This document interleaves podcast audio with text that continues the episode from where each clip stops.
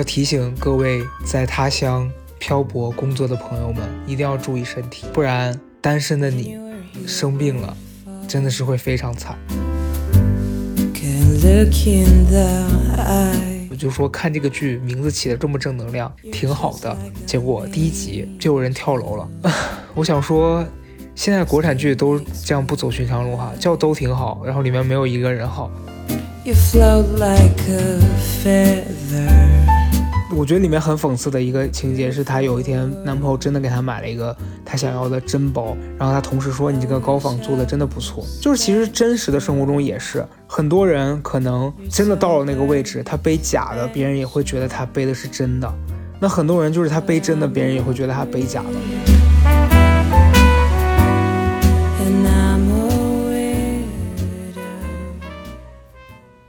朋友们，我一周没有更新了。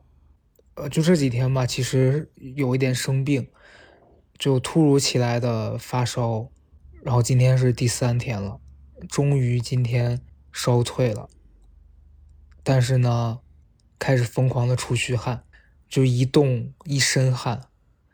我今天已经换了三套衣服了，就并不是要参加什么时装周，就是在家单纯的出汗。我早上出门。送狗去洗澡，出去第一趟回来，一身衣服湿透。等到中午吃完饭去接它回来，又一身湿透，而且外面还下雨。我不知道你们现在听不听得到，楼上还在装修。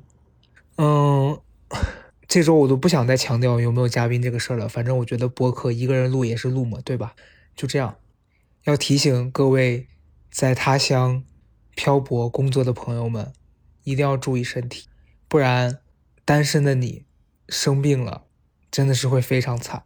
好了，不扯淡了，就是说上一周其实一直觉得自己状态不是很好，就是因为出去出差来回跑之后，上周突然觉得没有什么可分享了，也不知道播客要录什么，神志也不是很清醒，我也不知道自己今天会说什么鬼出来的。嗯，反正呢，就是说今天的主题是什么呢？我觉得就不如聊一聊最近在看的一个剧吧。我不知道你们有没有看《我在他乡挺好的》这个剧呢？最近我不知道它算不算火，好像没有说像其他那些剧疯狂的上热搜什么的。但是我是真实的在追，因为现在判断一个剧你要不要追，其实我觉得是你愿不愿意为了它花钱，因为它有那个超前点播。但我觉得。在实名制的 diss 一下，我觉得他们这个点播还还蛮贵的，一集要六块钱，我觉得也太黑心了吧！你搞个三块两块的，我还有这个预算多点几集，一集六块，两集就十二，我会觉得说，那我就等盗版吧。反正 虽然是不太对的价值倡导，但是我真的也想呼吁一下这些平台，钱赚多少是个够呢？有必要那么贵吗？这个剧吧，呃，早期是因为去年年。底的时候吧，我有印象在朋友圈看到金靖去拍了这个剧。前段时间突然他就开播了，开播之后呢，呃，我是有一个朋友，就我大学同学，他也来北京好几年了。他是一个非常喜欢在看剧的时候把自己完全带入的这样一个人。怎么讲呢？就是说小时候看《还珠格格》这种戏吧，很多人看完呢会对容嬷嬷这个角色在现实生活当中的演员。李明启老师大骂特骂我，据说他好像说什么坐公交车都会被人扔，呃，不是不让他上车，还会被小孩扔扔东西。就我这个朋友，他几乎就是也是一个这样子的观众。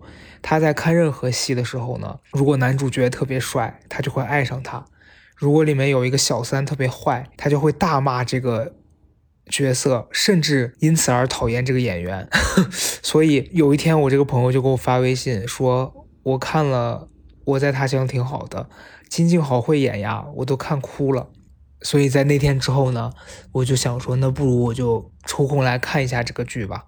它跟一般的剧来比，它其实确实一集时间也比较长，一集要七十多分钟，呃，相当于正常我们看的这种国产电视剧的两集的量了，差不多，就比两集稍微少个一点点，那是真的相当于一集美剧的体量了。嗯，反正我看完第一集，我当时的感觉是挺震撼的，因为我那天的状态心情不是很好，我就说看这个剧名字起的这么正能量，挺好的。结果第一集就有人跳楼了，我想说，现在国产剧都这样不走寻常路哈，叫都挺好，然后里面没有一个人好，然后我在他乡挺好的，也没有谁过得真的是挺好的。反正就看完第一集，我就当时虽然说觉得，因为他整个的那个氛围什么的，让人挺有点丧，感觉到，但是你会觉得想要追下去吧，就因为我觉得里面。讲的事儿都是我们生活中会遇到的事情。就这个戏，我觉得主创团队肯定是挑了很多这两年经常在网上被大家讨论到的事情吧。至少我看了前几集，我能明显感觉到里面几处情节，它可能都是从热搜上找来的灵感吧。然后根据这些生活中的小碎片，创作成了一个具体的故事。比如说在生日当天还要加班。呃，又比如说那个就是被被尾随啊什么的弹壳爆雷的这些，就是都是我们耳熟能详的真实的发生在生活中的事情，所以我觉得会很有代入感，你不会觉得它跟自己的生活没有关系。那与此同时，前段时间看的那那个冯小刚导演拍的那个《北辙南辕》，我就会觉得到底在干嘛？这些人有精神病？我不是说。谁有精神病？就是这个角色，感觉真的是有精神病。哪有人见面第一次就送别人一个洗衣机啊？我觉得太奇怪了。他这个戏里面有很多坐地铁的画面，就比如说第一集上来就周雨彤演的那个角色乔西晨一直在坐地铁嘛，然后坐地铁的时候会遇到各种奇奇怪怪的乘客啊，在地铁上吃包子啊，然后被挤得整个人脸都快。压在那个车的玻璃上，就我觉得这种事情在生活中还是蛮常见的。虽然说我现在坐地铁的时间比较少啊，我不是凡尔赛说什么我现在好像不坐地铁，而是因为我住的地方现在，呃，我一般出门能骑车我就骑单车了。但是前几年刚开始来北京工作的时候，还是有大量的要坐地铁的这种机会，所以你会觉得生活中就是这样子的。我记得。呃，有一个阶段，我只要出门，我就会戴着耳机，把自己和现实生活中的很多那些噪音啊、嘈杂的声音全都隔绝起来。当时是觉得，我戴着耳机，我可以不用听到很多我不想听的声音。你比如说，别人聊天干嘛的公共场合，你总会觉得这些声音会打扰到你，所以你选择戴耳机。可是戴上耳机之后，可能有一些生活中的细节，你也就因此而听不到了。有一次，我和钟正我们两个去台湾旅游吧，然后在机场，当时飞机就延误了，而且延误了好几个小时。我当时就戴着耳机坐在那个椅子上发呆，他就过来拍我说：“你把耳机卸了。”说：“你看看机场的环境有多微妙啊！”就是因为。航班晚点这件事儿发生了很多生活中的小细节，比如说那些乘客因此去跟工作人员呃争执，然后在这种飞机晚点的情况下，他他们争执的原因以及想去向别人索赔的这种，就是你你作为一个写东西的人，你其实在生活中看到这样子的东西，它都是你的素材。可是当时我就觉得这些东西不是很常见吗？为什么？还要专门去留意它，所以当时真的是感受不到。可是现在就会把耳机卸掉。我现在出门，除非说是特别觉得想要听点什么的时候，不然我就会选择不戴耳机了。包括我觉得他这个戏里面有一块特别写实吧，就是呃金靖的那个角色在。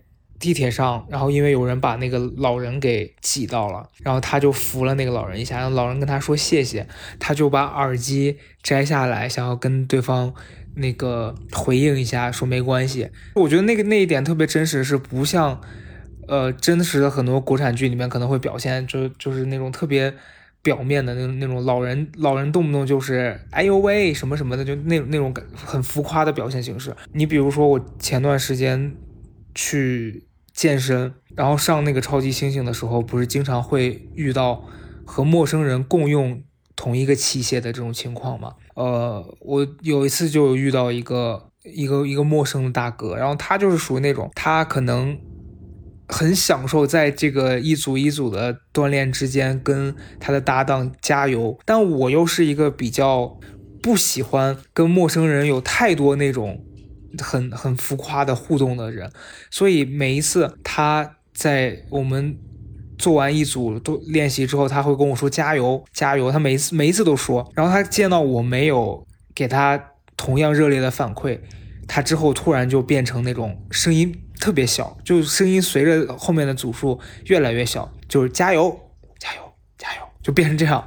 我那天就觉得好奇怪啊，但我就是同时想给他热烈的回应，可是我做不到，因为真的太奇怪了。我就我真的是无法跟陌生人大声喊加油，我觉得太可能还是我这个人比较比较那个矜持吧。反正就就是。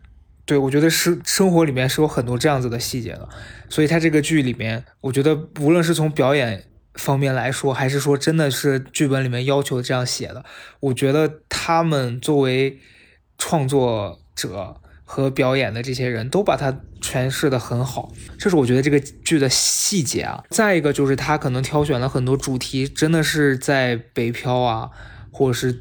其他城市奋斗的人会遇到的一些情况，你比如说像暴雷这个事儿，不管是 P to P 还是这种房租房子，它其实里面讲的那个房东突然到你家把你家搬空了，然后其实是中介公司跑了这件事，我觉得应该就是在影射前两年这个叫什么蛋壳租房的这个暴雷的事件嘛，因为呃。我为什么会对蛋壳这个事儿这么有印象？是因为，呃，我一直在北京之前都是租的自如的那个房子，后来有一度想要换蛋壳，因为感觉那个蛋壳他们的装修图片也蛮好看的，再加上价格还比自如要便宜一些。然后后来有一个阶段是我的几个同事去租了蛋壳的一个大房子，当时弄得真的还蛮好的，就有一点心动。可是。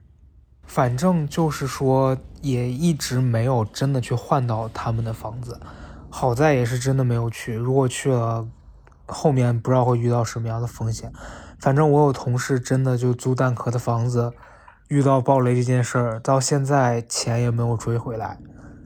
嗯，其实就是说，大家在大城市遇到这样子的事情，还是挺无语的。包括 P to P 这个事儿，为什么前面会提到？呃，然后中间他那个。剧的中插会有一些那种广告，我就突然看到当年就一八年的时候，这个剧热播的时候，它的剧里面真的插了各种的这种理财软件的小广告，里面就爱钱金。我就想到去年这件事闹得还蛮大的，就是说涵代言了这个事儿，然后这个这个产品爆雷了，好多人钱都没了。我也有同事在里面存了。真的存了钱，好像数目还不小，十万块钱吧，就也也是要不回来了。所以大家真的，我看到这个事儿，我就想跟大家提醒说，千万在做决定的时候一定要慎重再慎重。反正我有时候会把钱放在支付宝里，我都觉得说，哪怕利息少一点，这种东西它至少不会保障，它至至少不会给你造成太大的风险。就是你有多大能耐。穿多大裤衩，不要轻信这种小广告，因为我觉得，哎呀，说难听点，这个剧确实也是没有那么负责任。人家在那个剧底下也写了，说什么投资需谨慎，但凡这种行为都会有风险。可是你确实没想到它风险这么大，因为它那个广告为了让你相信它，就把它说的很好。大家如果没有一些自己的判断能力，可能就是会不去做很多调查或实际的一些。呃，别人有没有用过这个东西的体验，然后就直接把钱放进去了。然后租房子也是一样，可能看着这个，呃，什么中介费比较少，或者说他可以按月结，不需要押一付三，很多人就真的去花了这个钱，结果到最后落一个人财两空。所以其实挺被动的。我的原则一直想劝导大家说，去找正规的大中介，虽然它贵，但它贵有贵的道理。我就。因为其实我还是挺希望你们能够自己去看这个剧的，我就不过多的讨论剧情了。我但我可以从他这个剧讲到的很多话题，然后引申一些我觉得生活中真实会发生的场景。你比如说，呃，被骗这件事儿，剧里面是这个角色等于说是钱被中介骗了嘛。然后刚前面也讲了很多，大家要小心这种暴雷的发生。反正我有一个经验，我我以前就是在北京被骗的经历。我刚来北京的第一二年吧，我也记不太清了，不是说二零一二年，就是第一年或是第二年。嗯，有一次就是想倒腾手机，当时因为我当时的那个手机可能是，其实就是作。我跟你讲，就是也没有说什么手机不好用了。当时就是应该是 iPhone 六 S 发布了吧。它有一个粉色，我记得是，就当时很很有病。当时我那个手机应该是六，其实六跟六 S 区别真的不大。然后我就头脑一热，就上网搜，就说查一查，看看有没有什么这种便宜的置换方法。然后就在网上看到了，他说，呃，在中关村，说是你拿这个手机过去。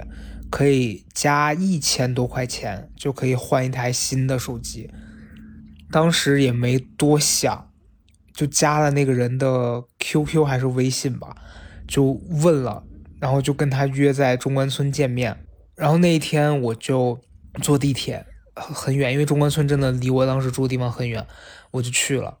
呃，然后接我的那个人还是一个东北口音的一个大哥。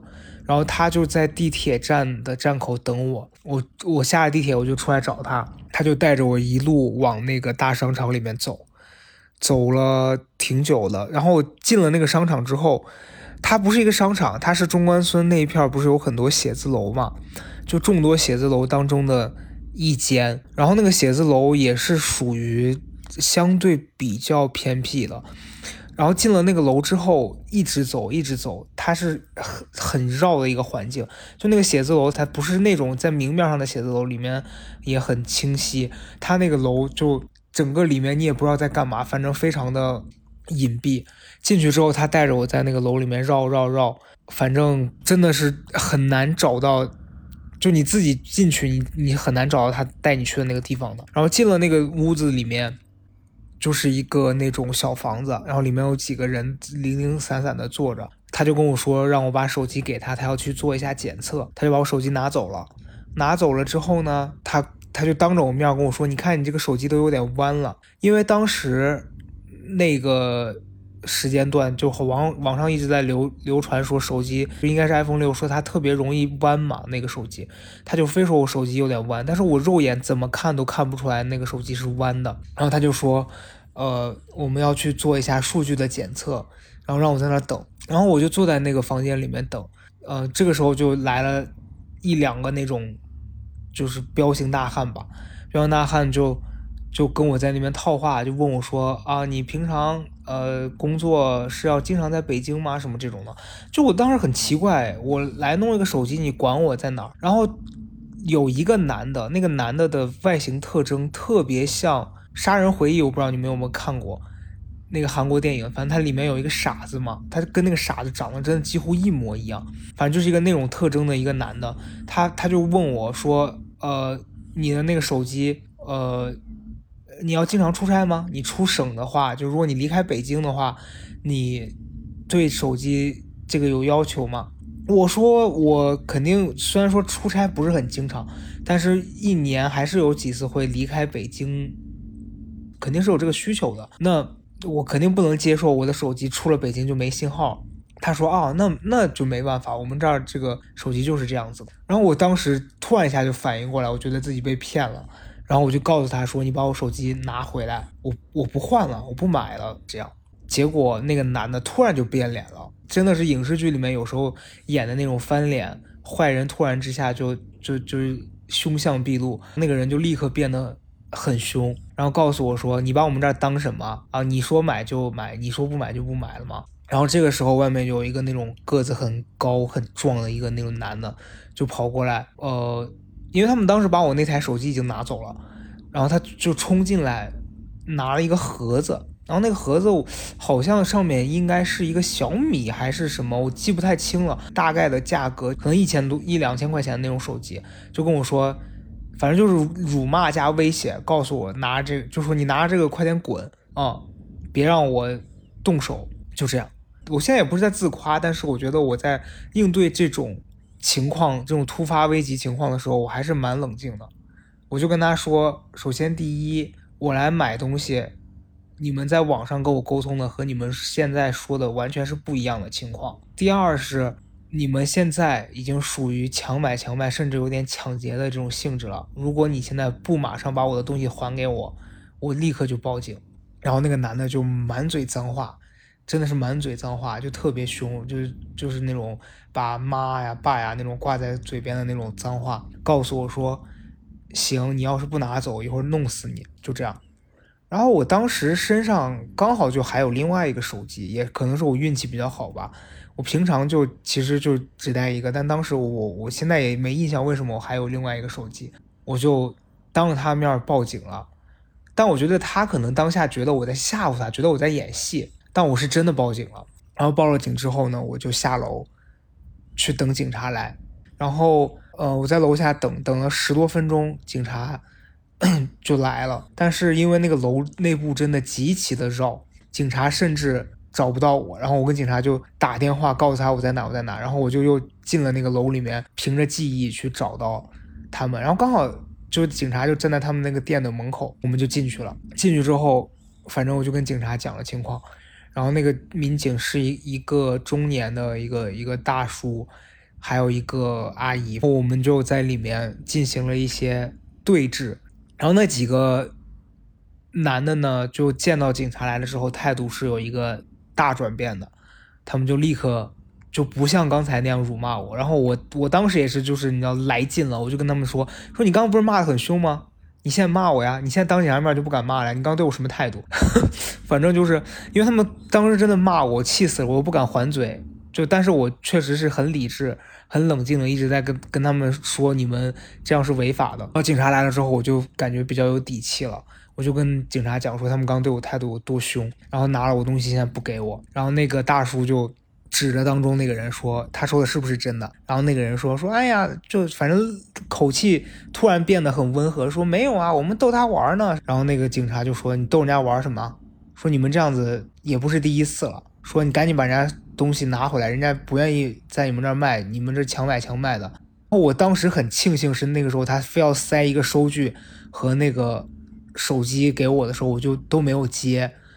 我在想，如果当时真的接了，可能才完蛋。他们就会说：“你看有收据，他就是答应卖给我们的。”然后因为我没有拿那个收据，警察就说说说，就问他说：“你这收据你给人家了吗？”然后那几个人说：“啊，说说没有收据啊，都弄丢了，根本就没有收据。”然后后来就警察就命令他们把我的手机还给我，他们就去，当时他们骗我说什么手机已经送送走了还是哪怎么样的，就把我的手机还给我了。还给我之后，那个那两个民警就带着我出去了。然后在下楼的过程中，他们就跟我说说，反正当时的那个语气就是有一种惋惜，说你看样子也是像受过教育的大学生，怎么能上这种当呢？怎么可能有这种便宜呢？说他们这儿这样子的事情也已经不是第一次了。你光你这样子的情况，我们这个月都已经不知道遇到第三个还是第四个了。说以后可长点记性吧。然后我出来之后，我还坐上了地铁。然后给我那几个朋友发微信，说我来找你们。但是也是我见到他们之后，我感觉我整个腿都在发抖。可是当下我确实还挺刚的。就时隔多年，我再讲到这个事儿，我觉得我自己也是蛮迷惑的。为什么当时就是会因为一时的冲动，就会遭遇这么多？就其实这个事儿中间，但凡有一步如果出了差错，可能后果就蛮危险的。你想那帮人如果真的是那种歹徒，他们可能会对你动手啊，干嘛的？你是不是就把自己置于一个非常不安全的这样一个环境里？所以就是在那之后，我就没有去过任何这种的什么中关村啊，或者是其他这种地方不太正规的销售场所，因为我觉得我听过很多在中关村受骗的这种例子，所以也要跟大家说。除非你真的是掌握了正规的渠道，否则去这些地方消费之前一定要小心。所以，我我后来对漂泊在外的人都会有个建议，说我宁愿你多花一些钱去正规的地方买东西，也不要为了贪图一点点小便宜，然后在网上找这样子的途径，因为他们可能就是利用这个信息差，以及他们给你一个看似比较有诱惑的条件吸引到你。结果去了之后，就对你进行这种行骗或者是强买强卖。我觉得这点是可能刚刚出门在外的年轻人需要注意的一点吧。同样的情况放在租房也是一样的。就经常那个时候，我没来北京的时候，在家还在豆瓣小组上看到很多那种，就是有人发了房子啊什么的。就这种，我觉得一定是有人真的是会提供到住处给到别人的。但是时间久了，就还是会有一些。呃，比较条件比较复杂的人加入到这个行列当中，这样你就很难判断他到底是真的在租房，还是他利用这个赚钱。因为有很多人可能他就是那种二房东，他租了房子，但他把这个房子再转租出去赚个差价。可是对于你初来乍到的这样一个年轻人来说，就会有比比较多的风险需要承担。所以我。建议大家还是一定要做好充足的准备，再去做这样子的决策。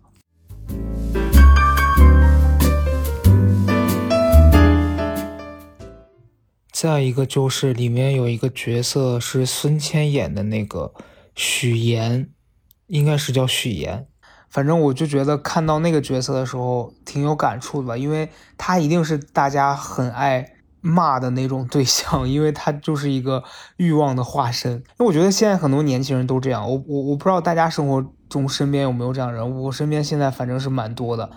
就这类人可能不会成为我的朋友，但是我经常会看到这些人的影子，就是他会很在意外表的，或者是说物质享受上的一些追求。比如说，可以一个月吃不上一顿好的。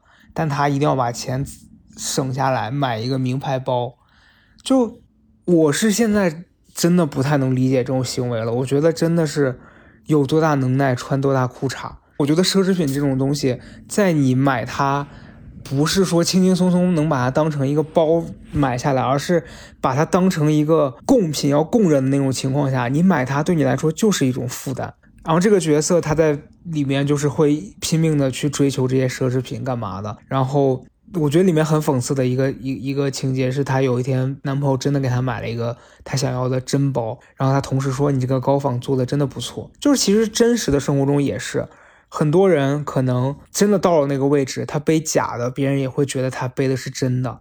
那很多人就是他背真的，别人也会觉得他背假的。我之前。以前的同事里面吧，就有一个这种人，他就是属于那种非常的在意这些东西，然后，嗯，他甚至会让别人感觉不好的一点是，如果你穿了一件名牌的衣服，或者是你背了一个名牌包，他对这件事情的在意程度会远远超过于当事人。举个例子，比如说我今天背了一个新的包到公司去上班，他看到我，他就会。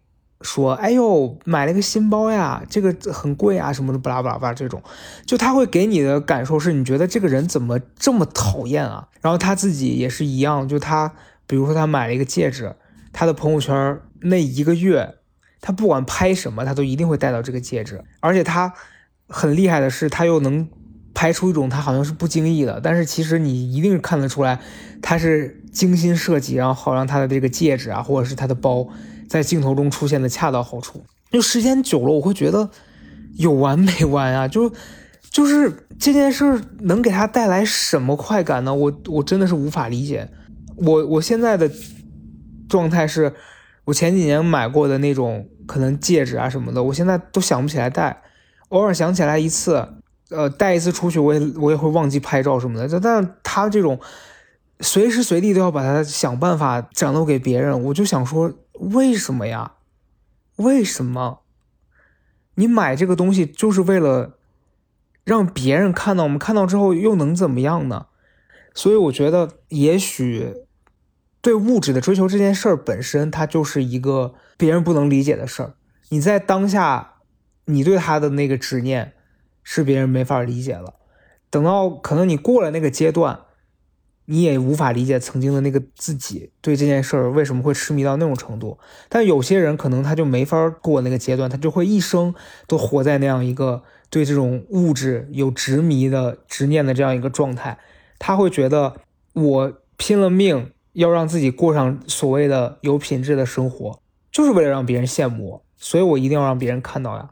可是说说句实话，就是别人真的在意你吗？所以我觉得这件事儿，就我能理解到他被拍成电视剧之后，大家会去里面骂这个角色或者怎么样，因为生活中这样的人真的也太讨厌了。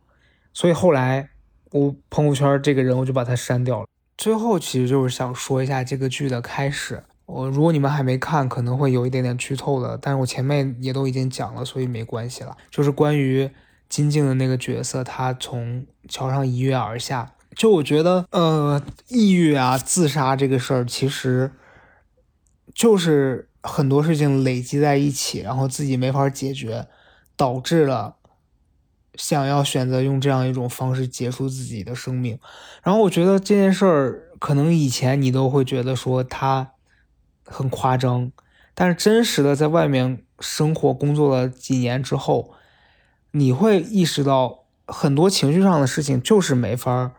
和别人共享的，因为感同身受这件事确实我觉得是不太容易真的做到的。虽然大家都在说要站在别人的角度上去思考问题，要有同理心，可是它就是一件说起来要比做容易很多的事情。可是实际上，你你真的没法完全的做到感同身受。嗯，比如说我之前。朋友在分手啊什么的时候，会跑来找我，希望我陪他度过他那段难熬的时间。然后后来，可能我的经历就是，他很快找到了他新的约会对象，他就不需要我了。那对于我来说，我可能我心里曾经抱着一种期待，是说我作为陪伴你的人，我需要你陪伴的时候，你也能在我身边。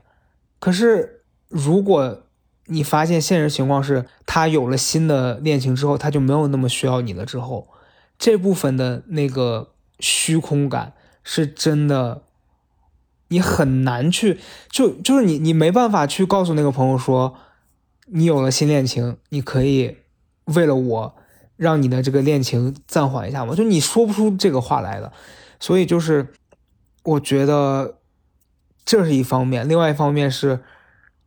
也许你在漂泊在外，你会发现很多事情是你没法跟过去的朋友共享的，这也是另外一个难处。你比如说，我前段时间四月份回西安的时候，见到以前的大学时期的好朋友，那个时候我们真的是什么都可以分享。可是到现在，大家的生活已经完全不同步了。你跟他讲，他还是愿意听，但是他。可能就是没有办法再给到你一个你觉得他能帮到你的这样的一个答复了，因为大家每天面对的事情，每天过的生活都是不一样的。你让他怎么能站在你的角度去替你找到一个你想要的答案呢？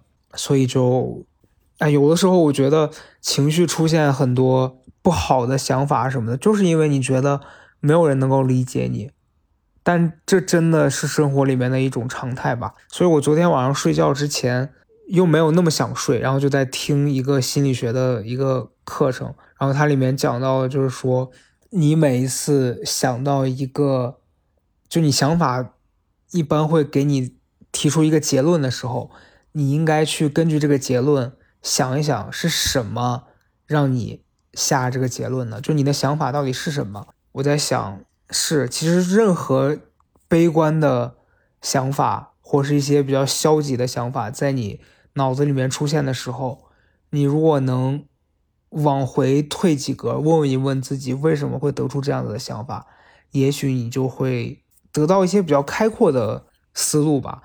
那我最近因为状态不是特别好嘛，我报了一个那个正念写作营的那课，也是因为之前在朋友圈看到。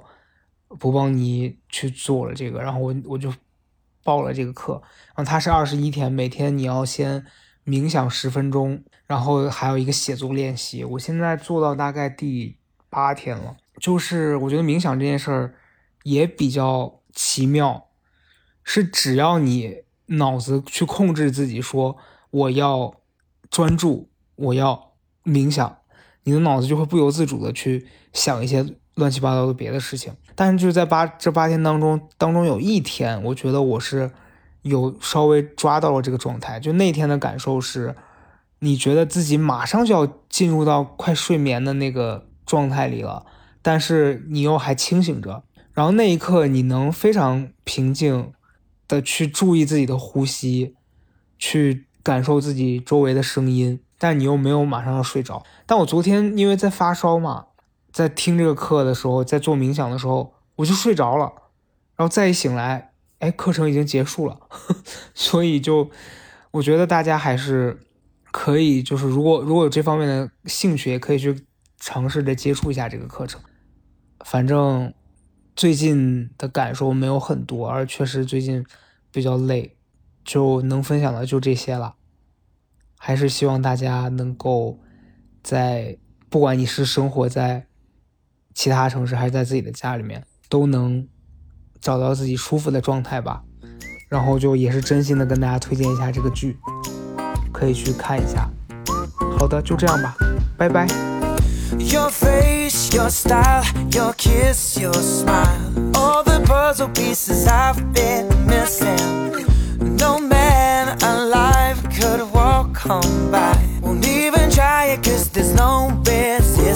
but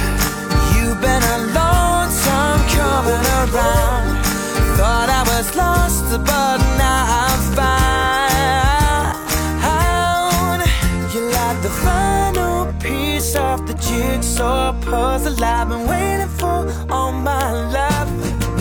Baby, you make it better now. My Cinderella's got the slipper that fits, and I know this is it. Cause this jigsaw sure looks right.